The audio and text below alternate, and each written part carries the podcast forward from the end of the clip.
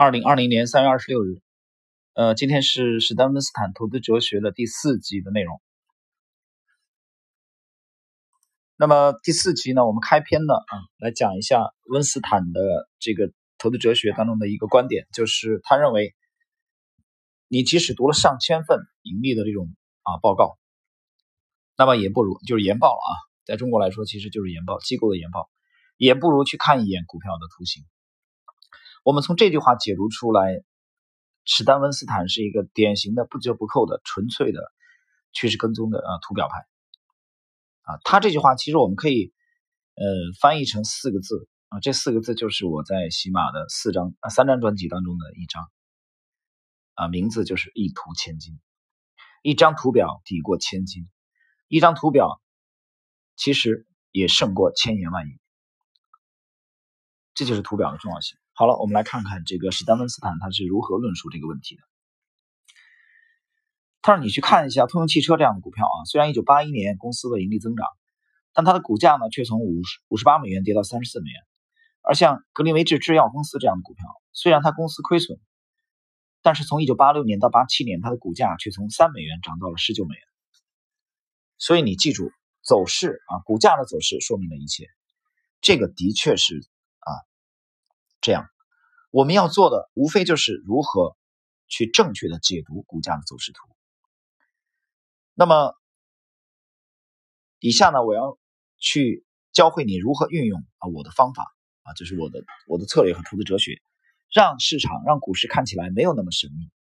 并且给你带来利润。这里边呢，我们讲这个温斯坦的这个哲学的时候，要展示一张图表，因为喜马只是音频啊，它不像。我在这个知识星球的半不红的随笔已经连载了将近二十期的《一图千金》第二部，我们通过文字和图表就非常直观。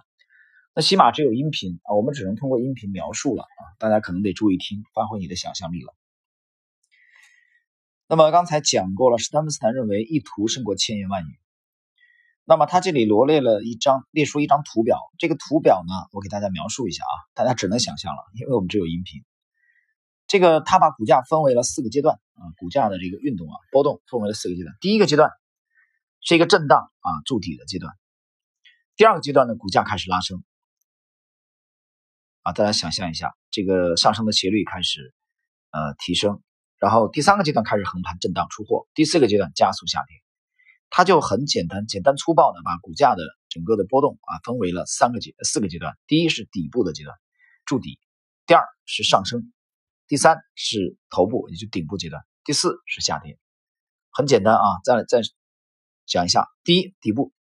第二上涨，第三头部啊，第四下跌。那么这是粗略的分为了四个阶段。那这四个阶段有没有一个呃什么标杆呢？可以直观的啊，让我们从图上一眼就看出来呢？很简单，史丹文斯坦之之前教给大家的一个有力的工具啊，就是三十周的移动平均线。听清楚，三十周的移动平均线啊，不是三十天，是三十周，这是史特芬斯坦的观点。好，那么如何利用这张股价走势图，把股价的这个波动啊，给简单的区分为四个阶段？它的目的是什么？目的就是无论媒体啊如何的看好或者看淡。你可以一眼就淘汰掉那些根本不值得啊去考虑的股票。那么温斯坦的观点是你只需要记住啊一个最基本的这个观点，就是任何一个股票它都必然会处于下列的四个阶段当中的一个。刚才我们讲过的就是筑底啊上升、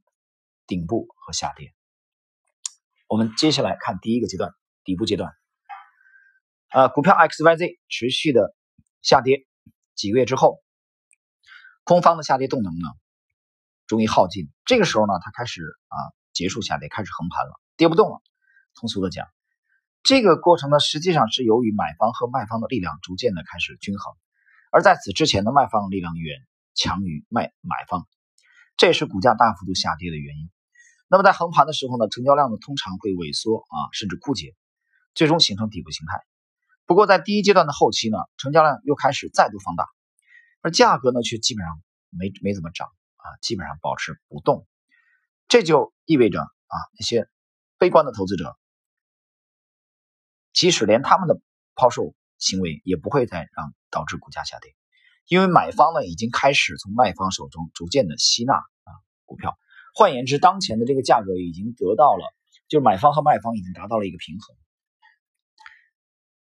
啊，这是一个啊有利的信号。我们看看史丹芬斯坦进一步的描述这个啊筑底阶段第一个阶段，这个阶段图形上面的特征是什么呢？首先，他认为三十周的移动平线停止下降啊，并开始走平，不再下跌了。在这个期间呢，股票间歇性的涨跌，使得股价呢在围绕三十周均线上下震荡。啊，听清楚是上下，在这个阶段，股价呢通常会在交易区间的底部支撑价位和上方阻力位之间来回震荡。这个阶段可能会持续几个月啊，有的时候可能会持续几年啊，最长几年都有。这个阶段是很多市场参与者啊特别想着急进入，希望可以抄到低点的位置。但是温斯坦的观点认为，这个时候你买进啊没有太大的好处，因为即使你碰巧能抓住低点。但是你的资金很可能会困在这个阶段很长的时间，但是股价呢并没有什么明显的上涨。那么时间就是金钱啊，所以温斯坦他是择时的，同志们啊，他是趋势跟踪，他是讲究择时的。这个跟我们这最近在解释的这个解读的冯柳啊是有很大很大的区别啊。继续来看温斯坦的观点，更糟糕的是很多这个股票的股市的新手啊，他不够耐心。他在沮丧的等待了几个月之后啊，这个股票实在是太折磨人啊！反复的震荡，小幅度的上涨、下跌、横盘、横盘再小幅度上涨、再下跌，啊，这样纠结煎熬了几个月之后，终于忍无可忍卖掉了。结果卖掉之后不长的时间，这个股票开始大幅度上涨。所以恭喜你，你很成功的把自己洗了出去，而且还有几个月的这种煎熬啊，给你头上增加了白发啊，还有你的血压。也增加了。好，我们来看这个第一阶段，他举了一个案例：伯利恒钢铁啊，伯利恒公司股价当时处于这个第一个阶段，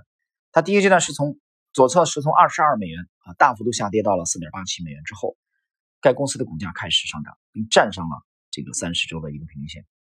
接着一次小幅度下跌，使它的股价呢稍微低于三十周移动平均线。第二次上涨伴随着成交量放大。向上突破了水平的趋势线，同时三十周均线开始这个上升。当伯利恒的股价超过九点八三五美元的时候，它已经开始进入第二阶段。股价在接下来的几周内涨到了十七点二五元，啊，几乎翻了一倍了。啊，这是史丹温斯坦描述的啊这个四个阶段的啊第一个阶段。好，接下来我们来看第二个阶段。第二阶段是上涨阶段，理想的买入时机是当一个股票最终啊脱离它的底部区域，进入更有活力的上涨阶段。这个时候呢，股价突破阻力区域上方，并开始站上啊站上。什么叫站上？它的收盘价不再低于三十周的移动平均线。这个时候成交量应该显著放大，这就是第二阶段上涨阶段的开始。不过，在第二阶段真正有活力的上涨来临之前，在最初的上涨后，至少会有一次回调。这次回调使得股价跌回到前期突破点的附近，啊，这是用较低风险介入这个股票的啊又一次机会，不要去在意啊每股几分啊几美分的这种差价。例如，当一个股票向上突破十二点一二五美元的时候，它回调的时候可能会跌到十二点三七五美元或者十二点六二五美元，回调的幅度越小，向上的动能就越强。特别有趣的是，在向上突破这个点最好的买入时机，公司的基本面消息通常都是负面，除非你的经纪人认同技术分析，否则此时他会建议你不要买进这个股票。为什么？因为它伴随着基本面的利空。同志们回忆回忆，是不是这样？啊，我解释一下，在这里其实它有的时候在这个区域啊，就是史德温斯坦的讲的第二个阶段的这个区域的时候，有的时候会和这个其实跟踪的啊开山鼻祖杰西·利弗莫尔的这个最小阻力线重合。我这里解释一下。好，我们继续。在第二阶段突破发生后不久，三十周均线通常会开始转而上扬。啊，之前是下跌，最开始下跌，啊走平，现在终于开始缓缓的上扬。那每一次上涨的高点都比前一次的高点还要高。这个时候对买方来说啊，感觉很爽，因为低点呢也是一次次抬高，接着，史丹文斯坦举了一个案例，就是国际纸业啊，国际纸业的这个走势图，在一九八六年初，这个股票进入第二阶段以后，股价所有的调整都高于上升的三十周移动平均线啊，这个讲的非常清楚，股价所有的调整都高于三十周移动平均线，而且前面有定语，三十周移动平均线是上升的，既不是下跌的，也不是横盘，并且每次上涨都带领股价创出新高，市场啊总是那么狡猾。这就是为什么大多数这个股民在市场上啊，经年累月的亏损。股市啊，总是不让大多数人赚钱，而给予少数精明的职业投资者丰厚的回报。上涨趋势中啊，也包含了下跌。只要所有的这些震荡和波动发生在上升的三十周移动平均线以上，就不用太担心。令人欣喜的上涨持续了几个月之后，随着该公司基本面的利好消息公布。越来越多迟到的股民赶上了股价上涨的快车，最终股价上涨的这个速度开始减缓，离它的移动平均线也越来越近。同时，三十周移动平均线的上升斜率明显放缓啊！你注意啊，这是个要点。在这个时候，持有就可以了。尽管仍然处于第二阶段，但股票的交易价格已经远远的高于支撑水平和均线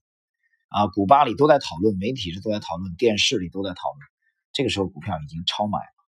它不应该再去买入啊，否则你将承担很大的风险。从投资的角度来说啊，这个时候就是合适的买入时机，应该是在最初的突破点，或者说啊是在突破点之后回调的这个位置。而这两个位置呢，其实往往都需要借助啊三周移动平线的帮助，因为这个时候股价呢接近底部区域，它继续下跌的。概率是比较小的，你注意啊，这个史丹文斯坦的这这个体系啊，它是做概率的，这跟冯柳又不一样。冯柳主要做的是赔率的。这个时候，史丹文斯坦认为回报和风险的比例完全对我们有利。然而几个月以后，形势已经明显不同，因为随着股价的上涨越来越接近第二阶段的后期，股价的波动呢就越来越缺乏章法啊。先前的这个买家利润丰厚，获利盘很多，想这个兑现出局。但市场刚接盘的这些啊菜鸟啊这些股市韭菜们，他以为他捡到了宝，所以这个市场的啊这个股票在市场上的热度非常高买卖双方的观点非常对立。那么史丹文斯坦认为，我已经记不清楚自己啊见过了多少次某只股票的买入时机不对，导致整整个投资组合严重亏损的情况。要遵循交易纪律。如果你是一个长期投资者，那么你仅仅在第二阶段的初期。买入，如果你没有在合适的点买入，不要焦虑，继续关注，并且坚持啊，只用应该买入的价格买入，一以贯之，要么买对，要么不买。这里需要的只是一点常识。如果你已经错失了一只好股票，不要觉得难受，你可以从市场上的上千只股票当中挑选，总会有处于合适价位的好股票。就像我们打车一样啊，虽然你错过了第一辆，但下一辆很快就会来。那么这里边啊，这是讲的今天讲的这前两个阶段，这是第二个阶段，这三周均线已经开始走平。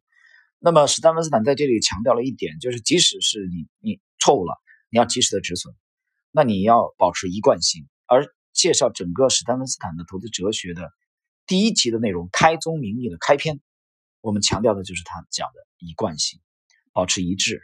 你不能因为你某个阶段遇到了困难啊，你就改变你的风格。啊，你不能因为在某个阶段按照你这个策略，按照你模型几乎筛不出股票来，你就人为的降低标准啊，去为了买而买，这样的话，你的投资业绩不会很出色啊。这也是区分我之前解读这个呃格什利弗摩尔，就是美国著名的啊期货和股票的双系啊，这个这个这个大师的那一集啊，大家应该应该还记得。斯坦利克罗在其中讲到，就是使用一致的啊可约束的策略，能否一贯的啊几十年甚至一生坚持使用一致的可约束的策略，是区分赢家和输家的直观的分水岭啊，几乎可以说没有第二个标准。所以你能看到你身边有有很多的聪明人啊，他们在某个阶段啊，可能由于运气的原因，他也会赚一笔啊利润非常丰厚。但是很遗憾，他可能随后的交易的两三次就把这个利润快速的亏了出去。就整个的交易处于大起大落的这种波动的这种状态，说明他的策略是有问题的，他整个的体系还远远不够成熟。好了，各位，我们今天的这个史泰文斯坦的投资策略的第四集的内容啊，就到这里，我们下一集将继续。